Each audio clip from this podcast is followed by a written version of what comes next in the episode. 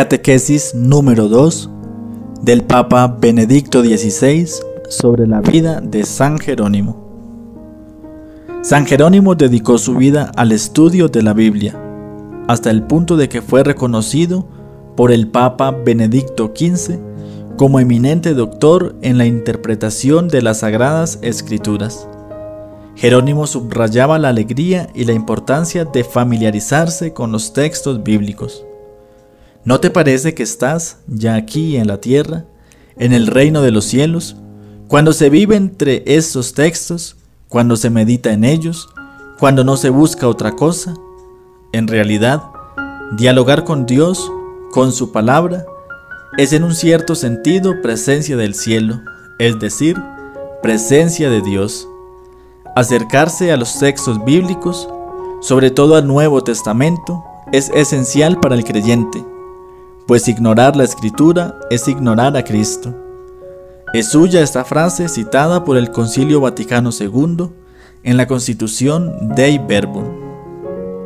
Enamorado verdaderamente de la palabra de Dios, se preguntaba, ¿cómo es posible vivir en la ciencia de las escrituras a través de las cuales se aprende a conocer al mismo Cristo, que es la vida de los creyentes, la Biblia, instrumento con el que cada día Dios habla a los fieles. Se convierte de este modo en estímulo y manantial de la vida cristiana para todas las situaciones y para toda persona. Leer las escrituras es conversar con Dios. Si rezas, escribe a un joven noble de Roma hablas con el esposo. Si lees, es Él quien te habla. El estudio y la meditación de la escritura hacen sabio y sereno al hombre, ciertamente para penetrar de una manera cada vez más profunda en la palabra de Dios, se necesita una aplicación constante y progresiva. Por este motivo, Jerónimo recomendaba al sacerdote nepociano, lee con mucha frecuencia las divinas escrituras, es más, que el libro no se caiga nunca de tus manos. Aprende en él lo que tienes que enseñar. Y a la matrona romana, Leta, le daba estos consejos para la educación cristiana de su hija. Asegúrate de que estudie todos los días algún pasaje de la escritura, que acompañe la oración con la lectura y la lectura con la oración, que ame los libros divinos en vez de las joyas y los vestidos de seda con la meditación y la ciencia de las escrituras se mantiene el equilibrio del alma. Solo un profundo espíritu de oración y la ayuda del Espíritu Santo pueden introducirnos en la comprensión de la Biblia. Al interpretar la Sagrada Escritura, siempre tenemos necesidad de la ayuda del Espíritu Santo. Un amor apasionado por las Escrituras caracterizó por tanto toda la vida de San Jerónimo un amor que siempre trató de suscitar en los fieles. Recomendaba a una de sus hijas espirituales, ama las sagradas escrituras y la sabiduría te amará. Ámala tiernamente y te custodiará. Honrala y recibirás sus caricias. Que sea para ti como tus collares y tus pendientes. Y añadía, ama la ciencia de la escritura y no amarás los vicios de la carne.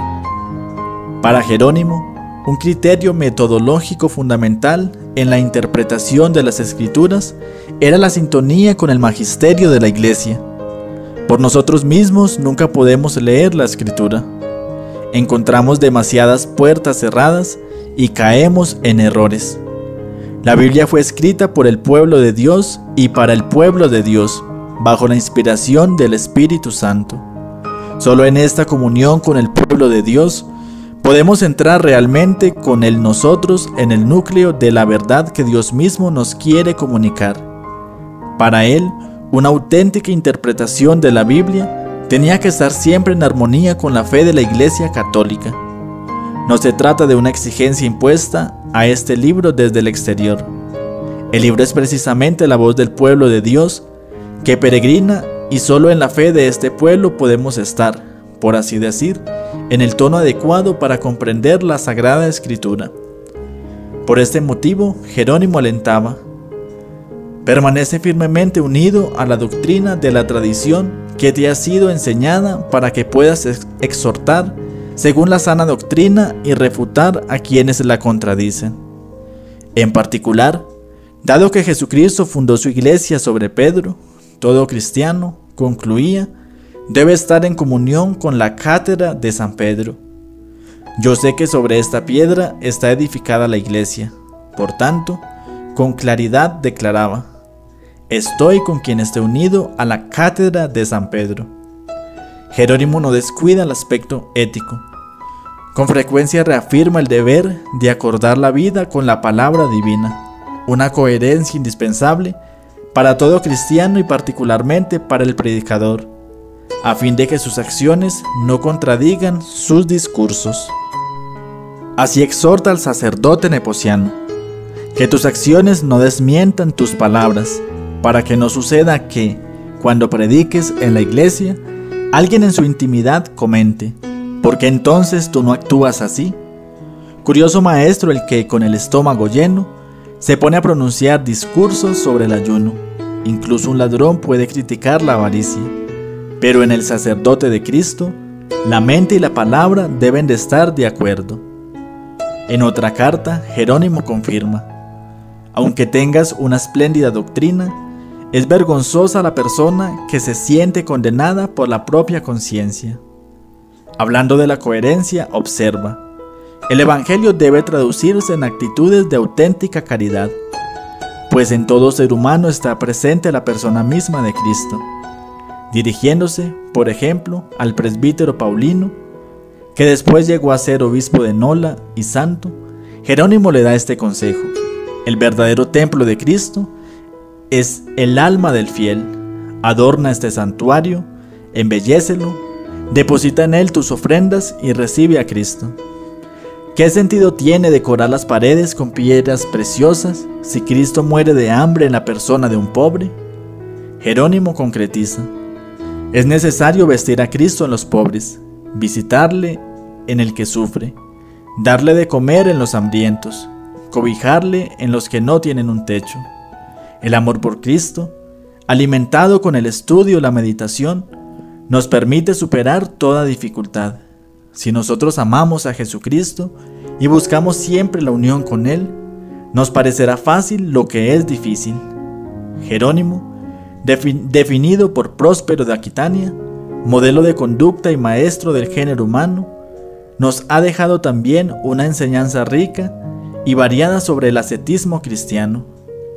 Recuerda que un valiente compromiso por la perfección requiere una constante vigilancia, frecuentes mortificaciones, aunque con moderación y prudencia, un asiduo trabajo intelectual o manual para evitar el ocio y sobre todo la obediencia a Dios no hay nada que le agrade tanto a Dios como la obediencia, que es la más excelsa de las virtudes. Del camino ascético pueden formar también parte las peregrinaciones.